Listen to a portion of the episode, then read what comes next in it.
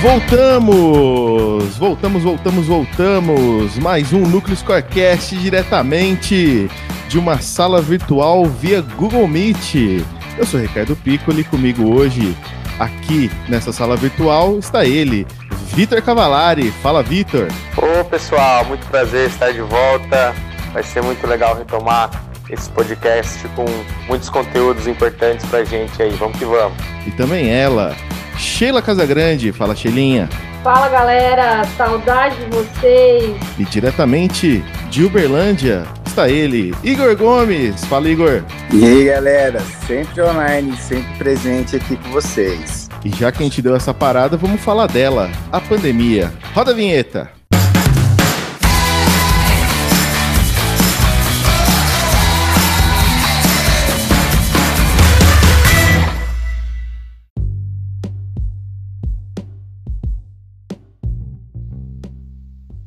Bom, pessoal, a gente ficou um tempinho distante aqui do podcast, se adaptando à pandemia, ficou um pouquinho distante aí, sem tempo para gravar, muita coisa mudou desde então, né? A gente está batendo aí é, quase seis meses, né? Tá entrando, na verdade, no quinto mês de, de isolamento, ainda que as taxas mostradas aí na imprensa de isolamento tenham caído, alguns lugares né, voltando com as atividades regulares.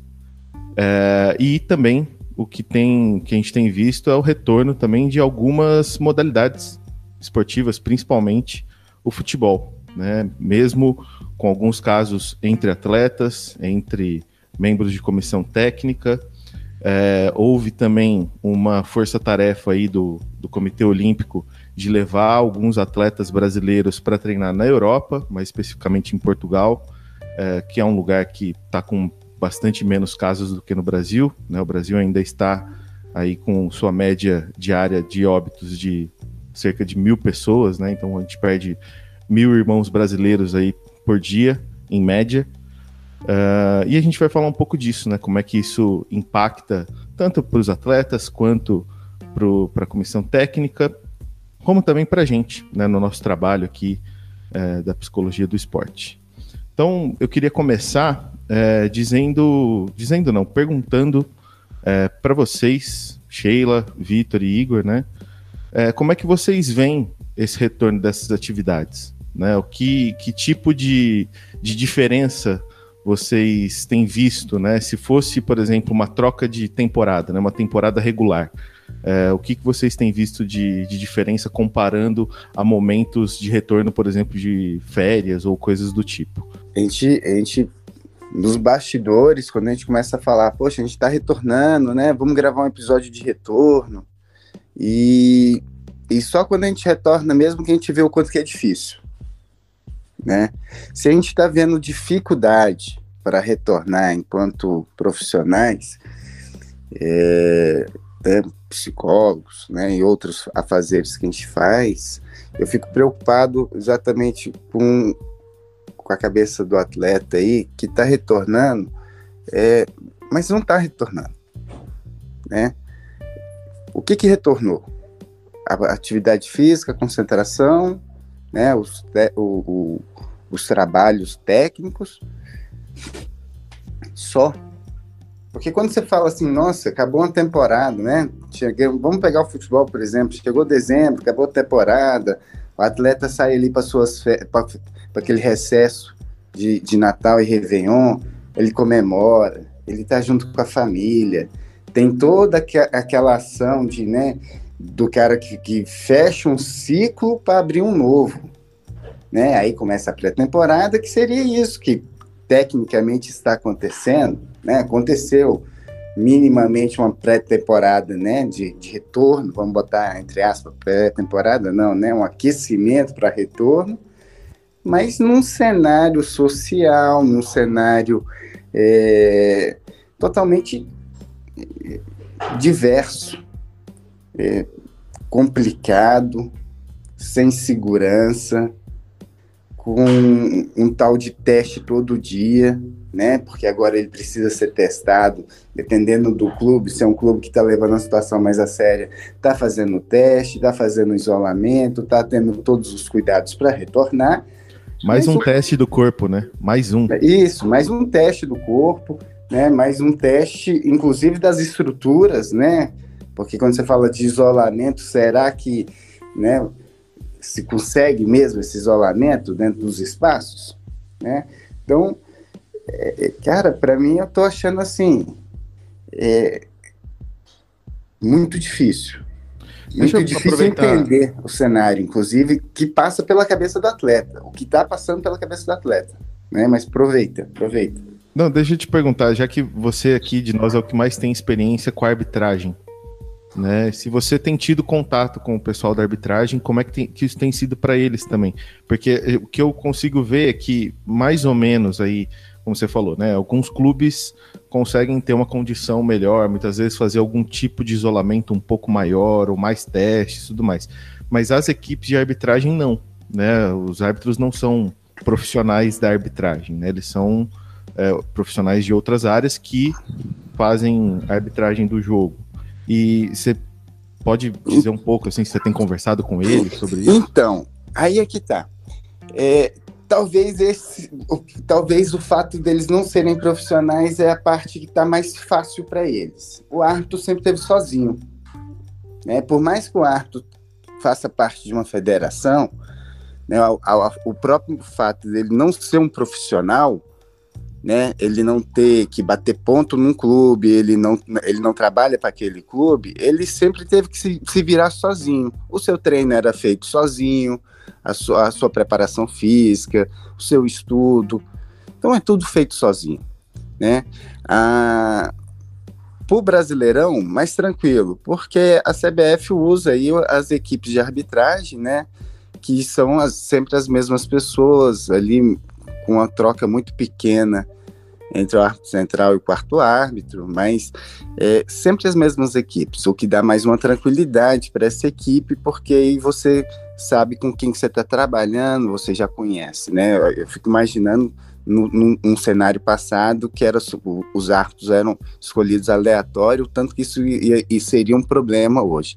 Então, pro árbitro, eu vou, eu vou te ser sincero, é, não deve estar tá muito não, não deve estar tá tão difícil quanto para o jogador, né? Porque ele já, ele já, ele já trabalha mais isolado mesmo, não tem, por mais que é uma equipe de arbitragem, mas não é uma estrutura de equipe igual um, um clube, né? Talvez a precariedade do trabalho do árbitro para ele nesse momento está sendo até um, um, uma questão de segurança, né? Porque assim ele não está em contato com tantos outros profissionais quanto um atleta, né? Ele não tem que frequentar é, refeitório, ele não passa por, por, por sala de fisioterapeuta, ele não passa por outros setores dentro de um clube, né? Ele vai para casa dele, simples assim. É aquele que tem uma estrutura melhor tem algum acompanhamento aí de um personal, de um fisioterapeuta que já é seu, já, já é seu é, prestador de serviço fixo. Então, para arbitragem, eu acho que até tá mais tranquilo, né? E sem tirar que, cara, é, não é muito ruim, é muito ruim para o esporte, mas o, o, o, pior adversário do árbitro é a torcida, né? Não tem torcida para estar enchendo o saco. É exatamente esse ponto que eu ia, que eu ia pegar e ia passar para o Vitor aqui, já que o Vitor de todos nós foi o que mais chegou próximo de ser um atleta profissional, né? É, como é que ele se Longe, vê numa situação? Como? Passei longe, hein? Passou longe? Não, cara, mas assim, né? Tá, tá te dando a moral, né? Pô, mas passou, assim. né? Mas chegou perto, vai. Não, passou longe. Passou longe? Não, mas passou de qualquer longe. forma, você é o que mais aqui teve a experiência de atleta, pelo menos na, na parte ali do, do moedor de carne ali da base. Acho que você foi o que mais teve de experiência aqui de nós quatro. É, o que eu queria te perguntar é justamente isso, assim, como é que você imagina... Fala, vamos, vamos, só, vamos, só, vamos, vamos, só traduzir isso que o, o, o, Ricardo falou. Então, você foi o cara mais rejeitado pelo profissional entre nós. Justo. É uma, forma, é uma forma de olhar, uma forma de olhar. Ô, Vitão, é, como é que você se vê, assim, eu, eu entendo que, bom, por toda a sua carreira esportiva, você deve ter jogado muitas vezes em lugares sem torcida, né, ou com pouquíssima torcida. Mas uh, como é que você enxerga isso? Né? Como é que é pro atleta que está acostumado a ir em estádios com 10, 15, 20, 30 mil pessoas e de repente numa situação dessa e que nem o banco de reservas mais é o banco de reservas é, que a gente tinha antes dessa pandemia, né? Hoje a gente usa parte da arquibancada para ficar nesse banco de reservas. Como é que você enxerga isso? Cara, é, é, tem alguns estudos né, que, que trazem essa questão da, da influência da torcida dentro do, dentro do, dos processos psicológicos e também, né, como, como não, né, uh, relacionando isso também com o rendimento esportivo, né. Uh, jogos em casa, jogos fora de casa, uh, jogos decisivos dentro de casa, fora de casa, tem até estudos que mostram que na, na NBA, por exemplo, o sétimo jogo em casa ele tem um, um aspecto de, de uma disputa né, de melhor de sete de extremo estresse para os atletas que estão jogando em casa, né, porque é o, é o, decisivo, o último, e é em casa, então tem uma, uma, uma questão de uma responsabilidade ainda maior, né, então isso é uma fonte de estresse que, que, que, são, que é recorrente, né. Enfim, acho que tem, tem muitas coisas que, que que compõe esse cenário de você estar tá num ambiente sem, sem a torcida, né? Eu, vi, eu vejo, a, a, a acompanhei agora, a, não, não consegui me debruçar para assistir, para ver todo o jogo, mas assisti algumas coisas relacionadas aí aos jogos da Champions League agora que, que aconteceram nessas últimas semanas, né? Quartas de final e tal, né? Semifinal. E é interessante que, que eu falei assim, nossa, eu acho que não vai ter nenhuma virada. né? Porque assim, eu penso muito na virada, o time virar o jogo assim, dentro de um, de um componente que a torcida joga junto e que a coisa vai acontecendo, né? E aí eu tava reparando no, no som dos estádios, né? Que eles estão agora colocaram as caixas de som para dentro do estádio para simular aquele aquele barulho. Então assim, pô, se a gente tá precisando simular a torcida, é porque de fato ela de fato, é muito importante para os atletas. Eu fui reparando que até quando dá uma falta, tem alguma coisa, o, a, a, o som se comporta também, né? Os caras fizeram um negócio muito legal, não é aquele som que fica do começo ao fim a mesma coisa, ele, ele tem variações, né? então é muito, muito interessante perceber como que é, deram-se um jeito de criar um contexto, óbvio que não é a mesma coisa, mas dentro de, um, de, uma, de um contexto ali que estão tentando trazer o máximo da normalidade, vamos dizer assim, da realidade para esse novo formato de disputa, né? E o que é interessante é que eu, que eu também fiquei pensando assim, pô, um, um, negócio que o treinador odeia da torcida, né? No, no, caso, assim, é ele não conseguir se comunicar com o jogador porque o cara não tá escutando. Aí quando não tem torcida, vão lá e colocam o som da torcida. E ainda coloca o cara de máscara, que é mais difícil você se comunicar, né? Assim a pessoa ver você falando. Então, é, uma, uma fazer leitura seria, labial, né? É, então uma coisa que seria uma, uma super vantagem de um ambiente mais tranquilo de comunicação entre os caras, isso não está acontecendo também, né? Achei interessante, né? treinador de máscara ali falando com o cara com o som da torcida artificial. É, e aí o cara não consegue se comunicar mesmo. E aí eu fiquei, mas voltando à, minha ideia de que não teria viradas, né? Aí o Paris Saint-Germain virou um jogo, né? Nos, em cinco minutos, né?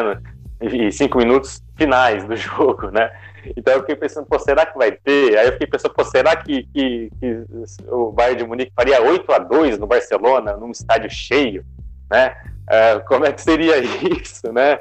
É, então, assim, eu acho que a, é, essa diferença é uma diferença que, que né, seria muito legal escutar de um, de um atleta, né? Essa, essa, essa experiência, essa diferença.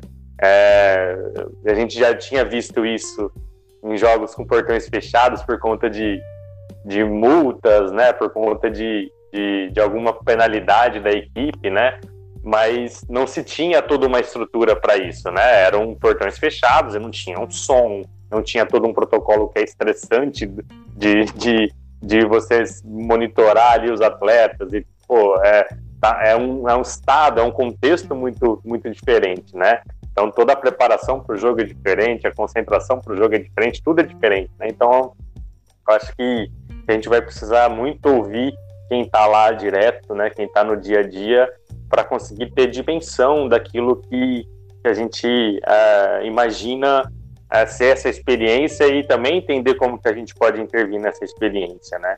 Então acho que isso é uma, é uma questão uh, bastante relevante para a gente, né? mais do que nunca o escutar, né, desse desses atletas, dessas pessoas que estão diretamente ali na, na ponta, é, se faz necessário, né? E, e eu, da, da, sua pergunta inicial, assim, uma coisa que eu, eu acho que é interessante também, pensando nessa as pausas e nas retomadas, né? A gente tem muito ponto de vista, né? Para a gente entender e avaliar essa situação. Não falo julgar, avaliar, né? Considerar, ponderar, é, e não ficar julgando se está certo ou se é errado. Acho que a gente tem, tem é perigoso a gente entrar nesse mérito, né? Mas tem muitos olhares, né? A gente pode ver essas retomadas do ponto de vista de confederação, a gente pode ver essas retomadas do ponto de vista do patrocinador, da TV, dos torcedores, do público, uh, dos, do, das comissões técnicas, dos profissionais que direto e indiretamente trabalham com, com, com, com, nesse contexto, né? Mas eu acho que o ponto de vista que a gente tem que olhar é do atleta, né? É, eu acho que aí eu acho que a gente teria que tomar uma decisão de da onde que a gente vai olhar para um pouco guiar um pouco da, da nossa interpretação e, e, opinião sobre sobre essas retomadas, né? E eu acho que, que, a gente precisa olhar, né? Essa é a minha visão. Acho que a gente precisa olhar do ponto de vista do atleta. Né? Ele que é o que é, que é, é, é o grande peça do esporte, né? E eu tô, tô, falando do rendimento, né? É, enfim, desse, desse, desse esporte que a gente está consumindo, né? Então, eu acho que esse é um, é ponto que a, que a, gente precisa, é, pelo menos, começar essa construção, esse ponto de partida, né? Quem é mais importante dentro disso tudo aí, no final das contas, é o ser humano que está lá na, na, executando o seu trabalho, vivendo do corpo, assumindo todos esses riscos, uh, e que faz todo o resto da roda girar. Né? Então a gente precisa olhar tudo isso, acho, do ponto de vista do atleta e protegê-lo de, de, de, diversas formas, tanto protegê-lo de, de, um vírus quanto protegê-lo emocionalmente, né? Protegê-lo uh, em todos os sentidos, né? Então acho que é, eu, eu estou olhando uh, para isso dessa forma, né? Hoje, mas claro que considerando que existem milhares de pontos de vista e que muitos, muitos vão puxar puxar para um lado ou para o outro, é, de acordo com, com a maneira que a gente entende, a maneira que tem interesses, né? Enfim. Mas eu acho que a gente precisa sempre olhar da ótica do atleta. Até porque sem atleta não há esporte, né? Aí, eu, aí o cara vai falar, mas sem o patrocinador também não tem, sem a torcida também não tem. Né? Então, assim, é, essas coisas vão, vão sendo puxadas para um lado um para o outro, né? Assim, se não tiver torcedor para ver o negócio, não tem por que ter atleta, então não vai ter, não vai ter nem esse, esse esporte rolando. Então, assim, o negócio é complexo, né? Então acho que a gente precisa entender que existem diferentes pontos de vista, mas no final das contas a gente está falando de ser humano, né? A gente está falando de objetos, de, de, de, produtos, né? E, enfim, acho que isso é, isso é, o, é o chave da história. Sim, eu ia, eu ia te complementar, né? Falando que sempre tem um interesse. Em algum momento, a gente tem um ponto central, que é esse atleta, que é esse ser humano, e a gente sempre tem um interesse em volta disso. E ainda tem, quando a gente fala assim, ah, volta do esporte. De que esporte que a gente está falando? Qual é o esporte que a gente está falando? Que para cada esporte, a gente ainda tem que pensar de um jeito diferente ou analisar de uma forma diferente. A gente está falando de um esporte que tem dinheiro, ou a gente está falando de um esporte que não tem grana. A gente está falando de um esporte individual, a gente está falando de um esporte coletivo, que tem N situações. Então, se esse ser humano, esse atleta, ele está se sentindo é, inseguro, com um monte de incertezas e tudo mais, é, e ainda com esse monte de coisa em volta dele, uh, uh, cobrando esse retorno, né? É, ele se sente pressionado, tem que voltar e tudo mais. A gente passa muita coisa na cabeça desse, desse atleta, desse praticante de uma modalidade específica. E aí, quando o Ricardo começa, né, a nossa, o nosso bate-papo aqui falando assim, é, a gente pode pensar, né, nessa volta do esporte como se fosse uma parada uh, né, uma troca de. Uh, como foi que você usou, Ricardo, a expressão? Uma troca de. É quando você tem, tem uma temporada, a temporada, temporada termina, é, e aí isso. você volta depois de férias, por exemplo. A gente teve modalidade que nem voltou dessa, dessa temporada, né? Desse início. Porque o calendário para cada modalidade ela é diferente. Então, assim, a gente tinha modalidades que já estavam no meio da temporada e a gente tinha modalidades que estavam no começo da temporada, que tinham duas competições que tinham acontecido. Por exemplo, o golfe. O golfe nacional tinha duas etapas que tinham acontecido e o calendário foi interrompido. Quer dizer, em pleno março, em Ribeirão Preto, onde a gente está, a gente parou de trabalhar 16 de março por causa da pandemia a gente tinha duas competições nacionais que tinham acontecido. E aí o calendário parou. E esse atleta simplesmente parou. E aí volta quando? Se a gente está falando de esporte é, de alto rendimento, e a gente está falando desse atleta no meio disso, eu me vi pensando há umas semanas atrás na MotoGP que ah, tem que voltar, tem que voltar. A gente teve duas etapas e o Mark Marques caiu e quebrou o braço. Vocês devem ter acompanhado. Uma semana depois, ele estava em cima da moto, com o braço quebrado, uma placa de platina, tendo que competir. Por que, que ele tinha que competir? Porque a gente voltou de uma pandemia e ficou meses sem competir, aí ele tinha que competir de novo. E aí me retorna o Vitor falando. Fala, Ricardo. Não, só queria, já que você trouxe o motociclismo, né? Eu ia falar do, do automobilismo é, que a Fórmula 1 também voltou, a Fórmula 2 também. Eles estão fazendo um esquema de bolsão, né? Então, uhum. eles correm duas, três corridas né, de, uma, de, uma vez só. Isso tem sido super desgastante. Tem vários relatos aí dos pilotos do quanto isso é desgastante. É, e aí teve logo no começo, né? Logo antes de começar essa temporada, perguntaram tanto na Fórmula 1 como também na MotoGP se uma temporada mais curta, porque até então, quando começou, no caso da Fórmula 1, tinham apenas oito corridas programadas, hoje já está com 15, né? É, da MotoGP não me lembro quantas que eles tinham programado, mas também já está com uma temporada com um pouco mais de, de, de corridas. E perguntaram para os atletas se uma temporada dessa ia valer. Né, se alguém que fosse campeão numa temporada sem torcida, com menos corridas, era campeão tanto quanto os outros campeões, né? E aí parte da resposta foi justamente essa, né? É, não, não, tinha acontecido ainda o, o acidente do, do, Mark Marques, mas a, a, a, resposta, eu não me lembro qual foi o piloto que, que falou, é, era do da MotoGP, e ele falou exatamente isso. Ele falou assim: olha, as pressões aqui comerciais e de desempenho e de tudo é, é a mesma. A gente, de fato, não ter torcida, mas a pressão é a mesma. Se você analisar o discurso do Quartararo, que é o piloto da MotoGP, ele ele teve tá tendo um desempenho esse ano que ele não teve nos outros anos. E por que que ele está tendo? Porque ele está tendo uma oportunidade de correr esse ano no, em plena pandemia, que assim, tira isso dele. Tira isso dele, dizendo que esse ano não valeu. Então, assim, é, quando a gente começa a falar é, de desempenho, é, do que está certo, do que está errado. Não existe certo e errado para começar, né? Mas esses pontos de vista, a gente tem que analisar cada modalidade, é, é, porque é isso que você falou. Se a gente pensa no, no, no, no na Fórmula 1 e no MotoGP, que eles estão fazendo é, bolsão, né? E, e, tentando proteger os atletas no, trancados no hotel. Eles têm dinheiro para fazer isso. A gente tem, por exemplo, o pessoal do atletismo que nem voltou ainda, porque não tem dinheiro para voltar. Eles não conseguem treinar, eles não conseguem se organizar para voltar. Os meninos nem bolsa estão tendo, que tiraram a bolsa deles. Alguém está preocupado se eles estão comendo ou não?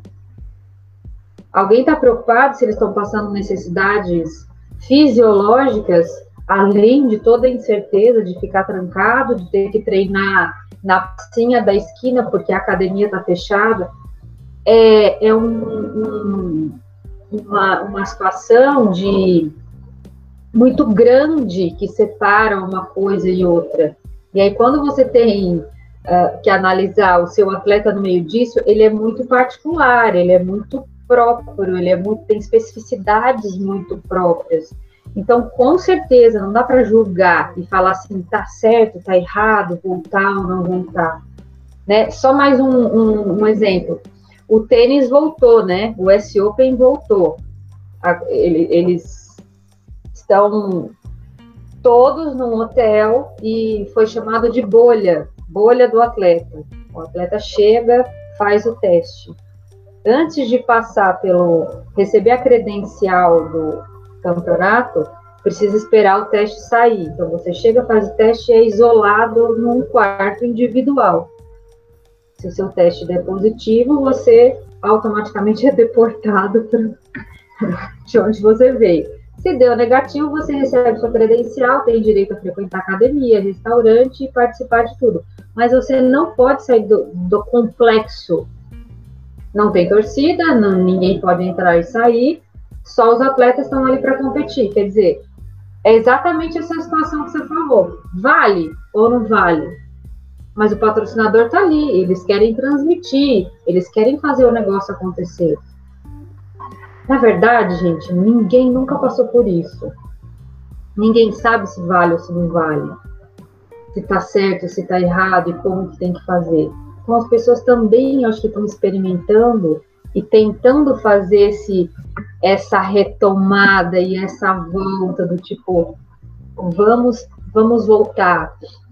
Só que todos, e a minha opinião, cada esporte, cada modalidade precisa ter um protocolo de volta porque são todas modalidades diferentes do ponto de vista e respeitando o, o, o atleta sempre.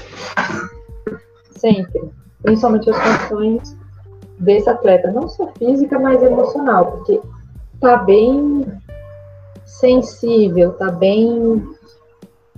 É, como que eu posso dizer? Vocês ouvintes não estão vendo a minha expressão e não estão me vendo.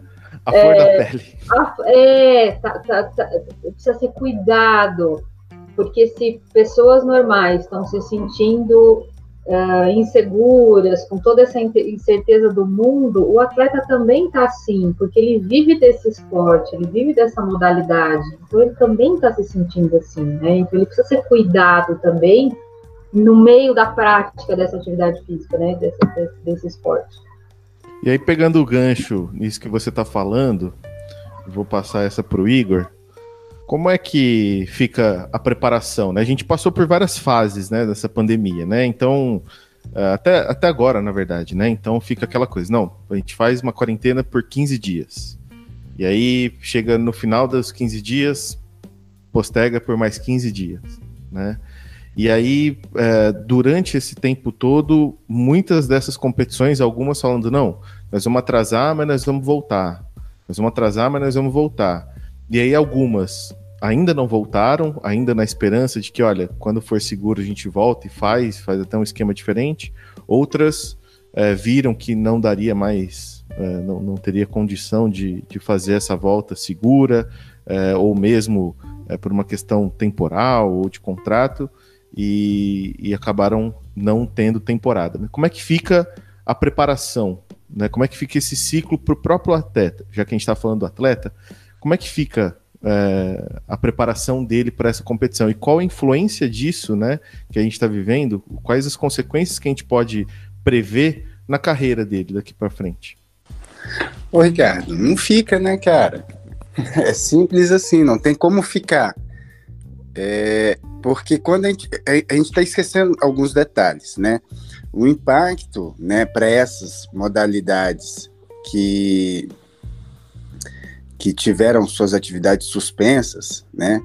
É, ele ainda nem chegou. Ele, a, a, única coisa que aconteceu ali foi foi suspenso, porque você tem todas, se a gente for falar, pensar em toda a logística, né? Tem equipe que, por ter suspendido o, o torneio, ela se, é, é, ela se desfez. Os contratos foram extintos. Vou pegar timezinho de basquete nosso aqui da região que a gente trabalha, né? É, do amador.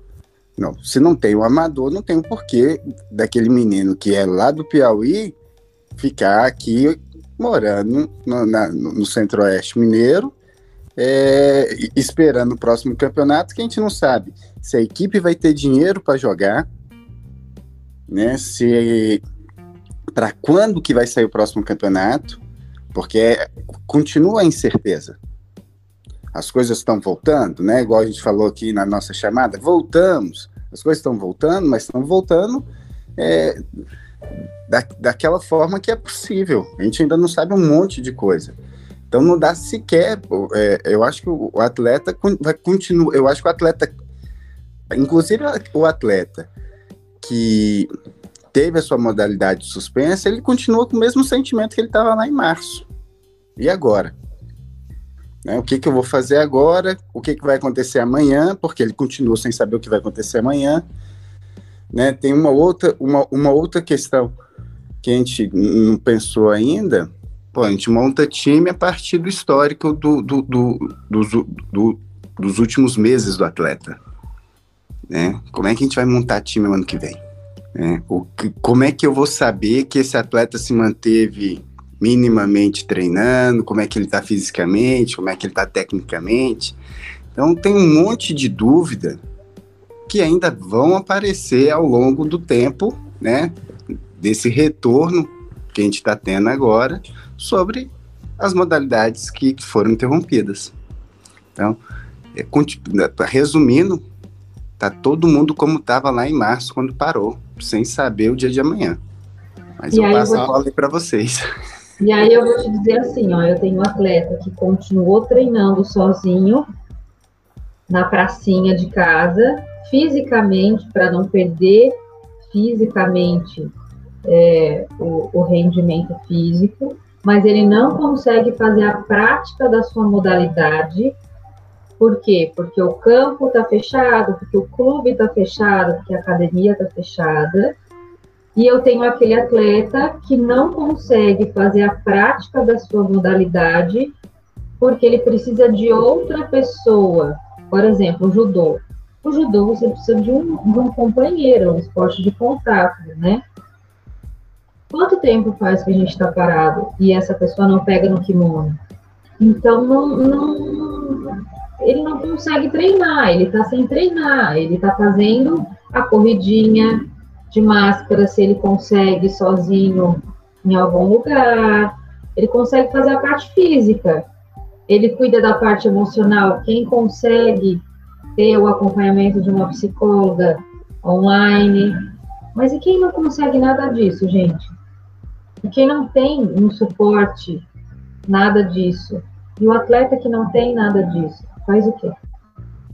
Então, já que, que a Sheila trouxe essa questão né, de como fica o atleta e como, como para quem não tem né, condição de ter muitas vezes essa preparação, esse cuidado, esse atendimento, né? É, vamos falar também um pouquinho do nosso trabalho.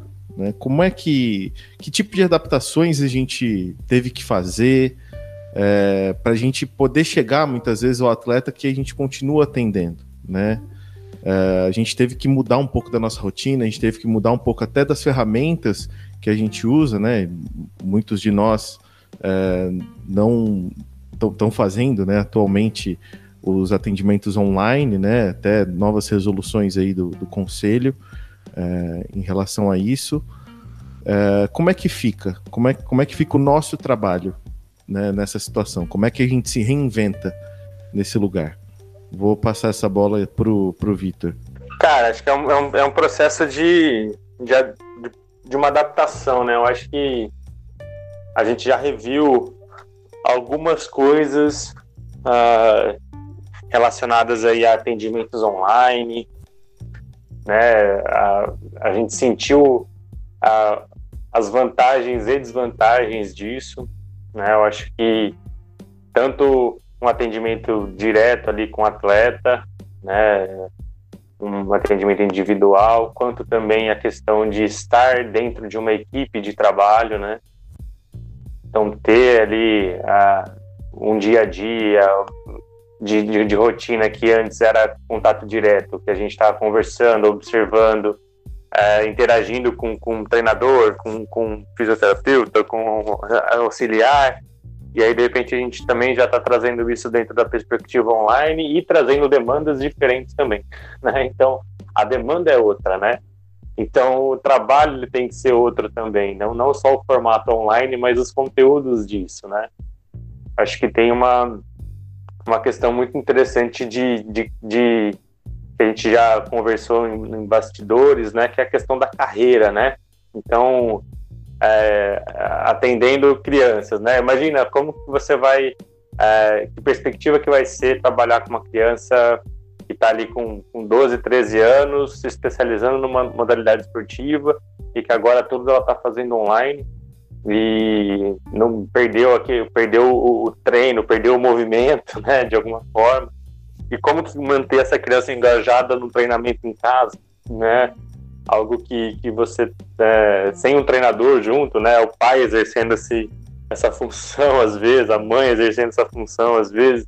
Então, que, como é que a gente mantém essa, essa motivação, né? Como é que a gente precisa também entender esses processos e mudar o foco também do nosso do nosso do nosso trabalho, né?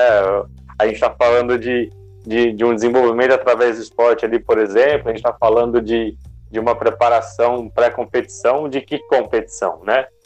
Se não tem ela. Então acho que a gente tem que trazer um, uma mudança até da, da onde a gente está olhando, é, ressignificando algumas coisas, né?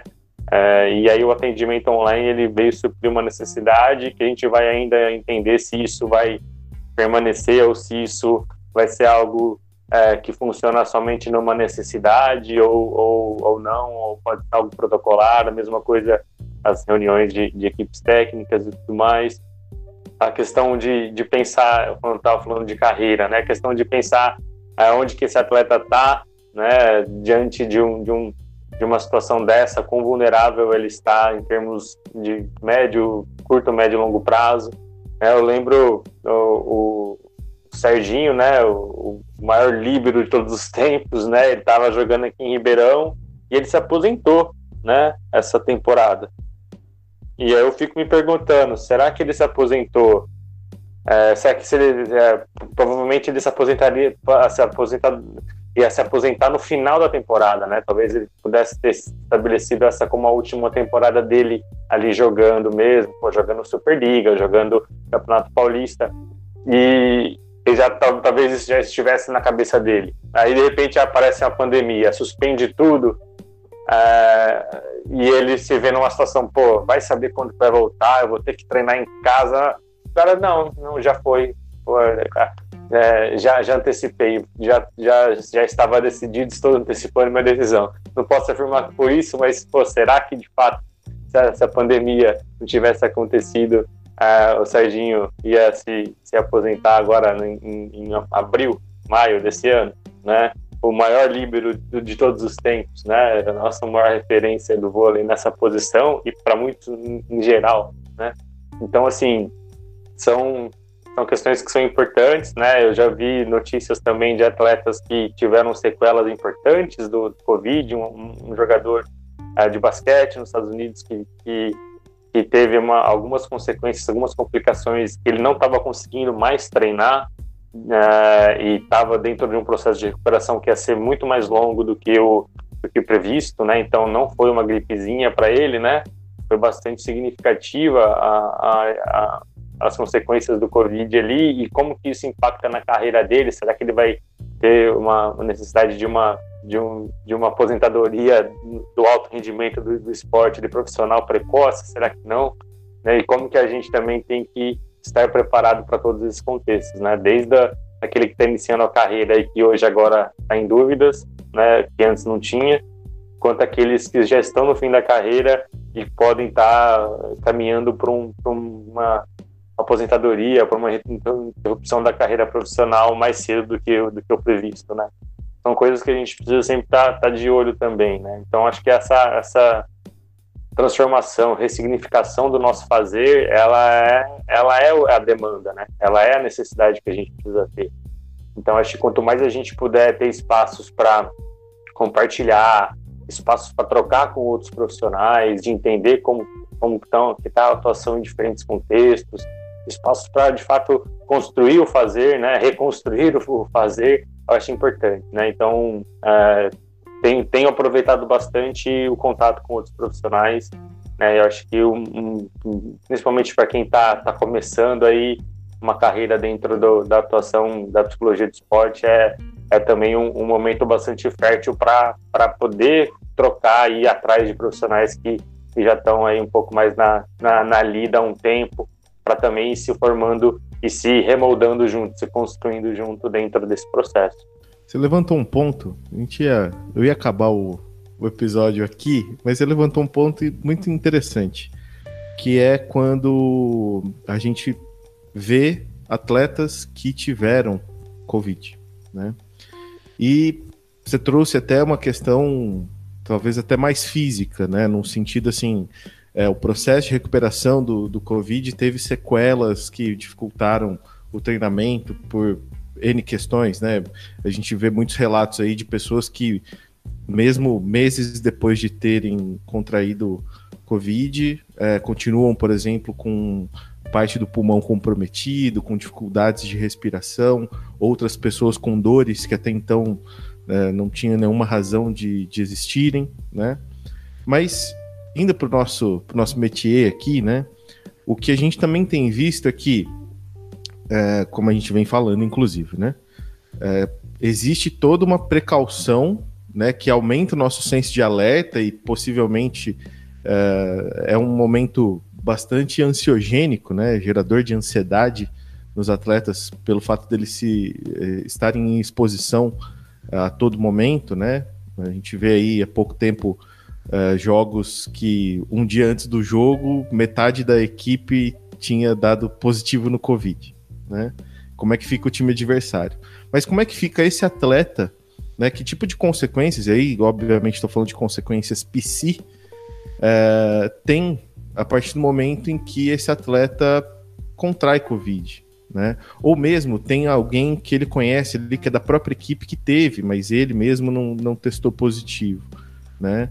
É, e, tô, e, e, fazendo essa pergunta, me vem na cabeça também, ainda que seja de uma forma completamente diferente, é outra doença, em outro tempo, mas me lembra, me, me vem muito na cabeça o momento de que é, começou a ter a epidemia de AIDS né, no final da década de 80, começo da década de 90, é, e que a, tinha um, um, aspecto de preconceito junto, né, que a AIDS na época era considerada uma, uma, uma doença, uh, enfim, uh, de, de homossexuais, então isso também tinha toda uma questão moral em cima disso também.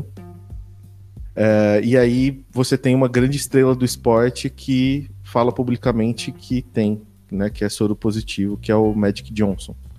E aí tem toda uma reação da NBA, por exemplo, uh, em relação a isso, do tipo, pessoas que já não queriam jogar com ele, até porque ele também é preto, né?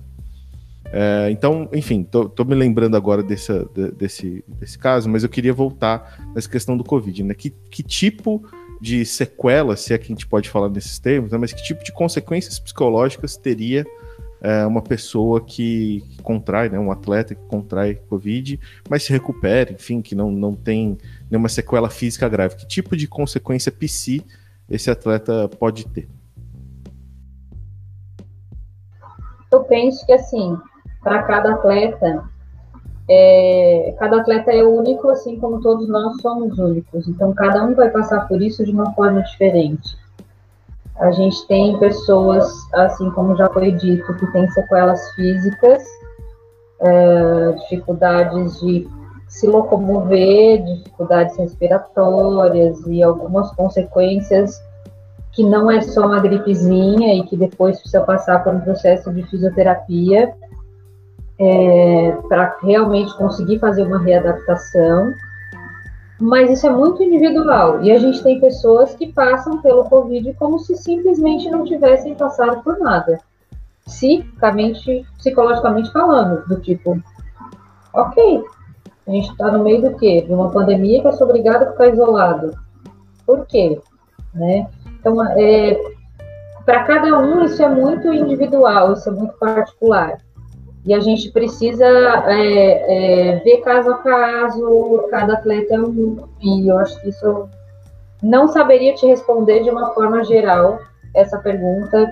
Se a gente tem um, um não tem uma resposta genérica para te falar assim, ah, tem uma consequência X, tá? Esse é o meu ponto de vista, assim, não consigo te passar. Meus, meus atletas não. Eu não tenho atleta que teve Covid, teve na família, mas assim, não teve nenhum tipo de consequência psicológica. O isolamento social e o distanciamento social, sim, proporcionado pelo Covid, mas o Covid, a, né, tipo, ter passado pelo, pela experiência, não, não sei te responder. Vitor e Igor. Então, deixa eu puxar aí já para o Vitão depois de encerrar. É... Bom, eu vou pegar duas vertentes, né? Pensando aí na, no adoecimento. É, primeira vertente, esse o atleta realmente fez necessidade, teve necessidade de suporte mecânico para respiratório, é, a gente pode pensar é, a partir do próprio processo de lesão, né, e reabilitação e retorno.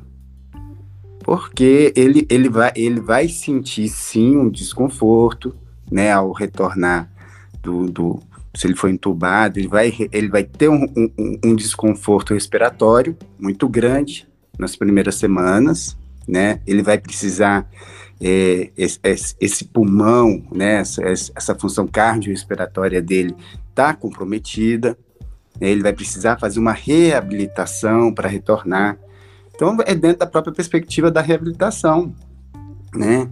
É, tem atleta que passa por, por, uma cirurgia de joelho que, como se tivesse passado por uma, por uma gripe, né? Ele se, ele se recupera fisicamente, mentalmente, taticamente, tranquilamente. Tem atleta que sempre pisa no chão com medo. Então, acredito que pela, na, na questão é, da reabilitação, a gente também vai ter os dois casos, né? É, se aquele cansaço que ele sentiu a mais no jogo, ele vai estar sempre com aquela pulga atrás da orelha. Será que foi o excesso de exercício físico ou ele ficou comprometido pro resto da vida dele? Então aí isso pode acontecer. Por outro lado, eu vou pegar uma outra vertente que é da contaminação.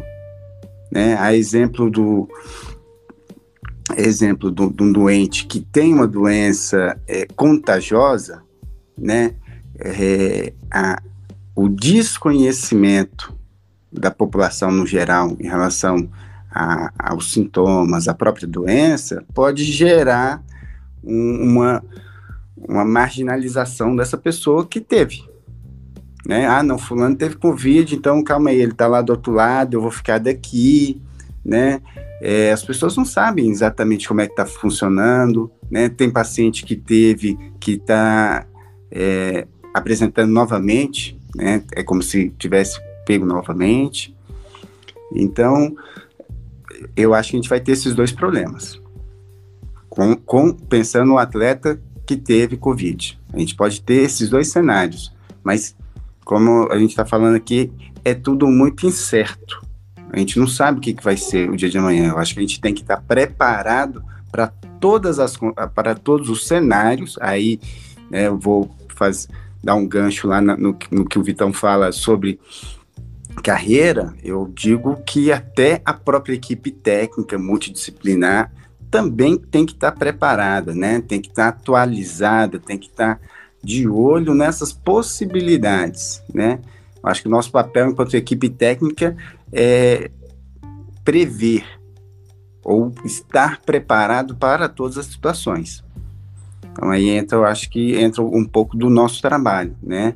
Que é realmente de tentar desmistificar o máximo possível, né, a questão da doença junto aos atletas, né, sobre contágio, sobre a reabilitação, e aí a gente poder fazer um trabalho que, que realmente é, acolha né, o, o aquele que é o nosso principal eh, o, principal objeto dentro do esporte, que é o atleta.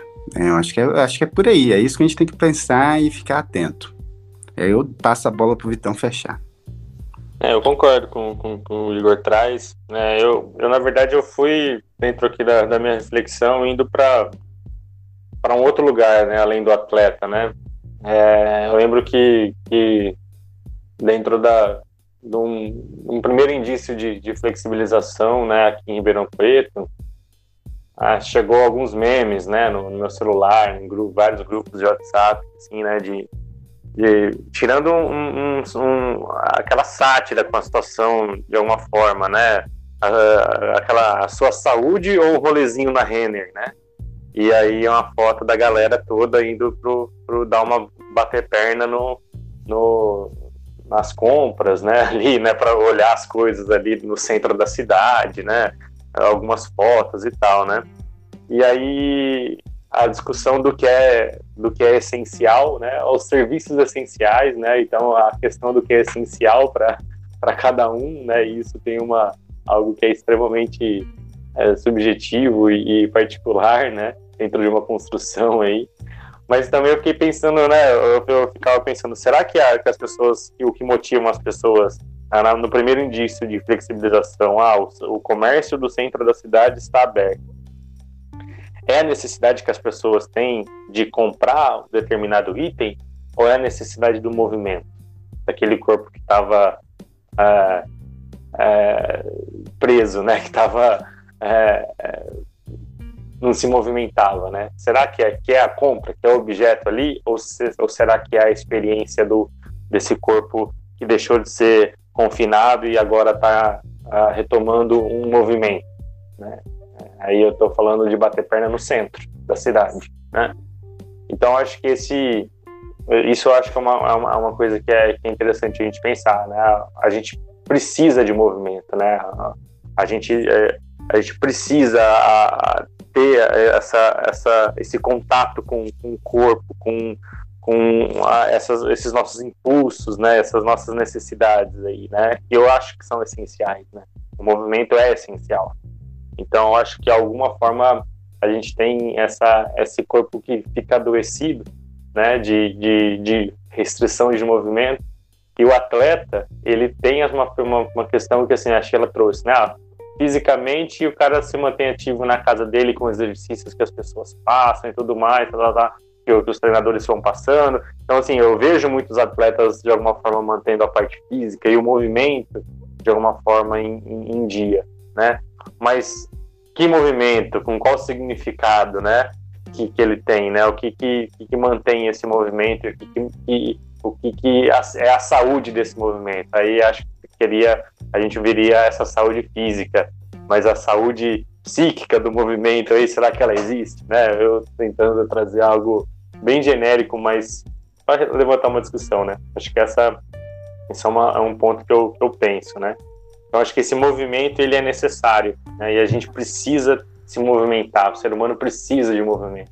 Então quando a gente está tá assim nesse nesse contexto a gente tem que uh, ver esses, uh, essa interação óbvia, né? De de mente-corpo, de do, do, psicológico, do, do nosso uh, dos nossos movimentos, né? não só físicos, mas também sociais, os nossos movimentos de, de, de, de impulsos, de instintos, né? Então acho que é talvez essa seja uma, um olhar que a gente precisa trazer para entender o, o que, que é esse esse corpo que se movimentava, que se confinou e que de alguma forma tem buscado se movimentar novamente, né? E, e de algumas formas aí mais seguras possíveis. Né? Acho que esse movimento é importante para a gente refletir.